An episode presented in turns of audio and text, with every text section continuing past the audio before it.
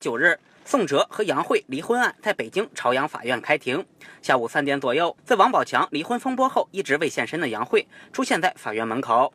此前网上流传的照片中，杨慧一头长发，然而今日她却以短发造型现身，且黑超遮面，穿着一件黑领白 T 恤，简洁精干。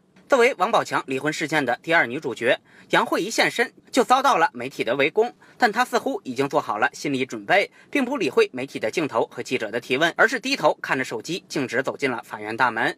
当日的庭审进行了大约一个小时，下午四点刚过，杨慧和律师便走出了法院。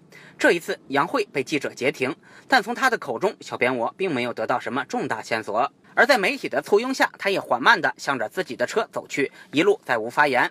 未来，小编我也将继续对此事持续关注。哎，你好，什么情况啊？有有没有什么新的线索啊？哎，有没有什么新的线索啊？杨慧，我刚才说的已经在里面。哎，杨慧，杨慧，因为那个不太一样。小心，小心，小心，小心，小心，小心，大哥，大哥。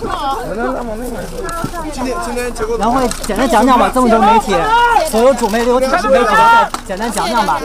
杨慧，所有主媒媒体都在，就简简单讲讲吧。有没有什么新的线索啊？对对对对对。你们等，小心，都小。小心后面。那就讲两句吧，讲两句吧，讲两句吧。刚才要说的已经说完了，谢谢大家。那刚才说到了一些，就是财产分配，就是现在有没有什么就是下文什么的，能简单说说吗？抱歉，抱歉，抱歉，谢谢大家。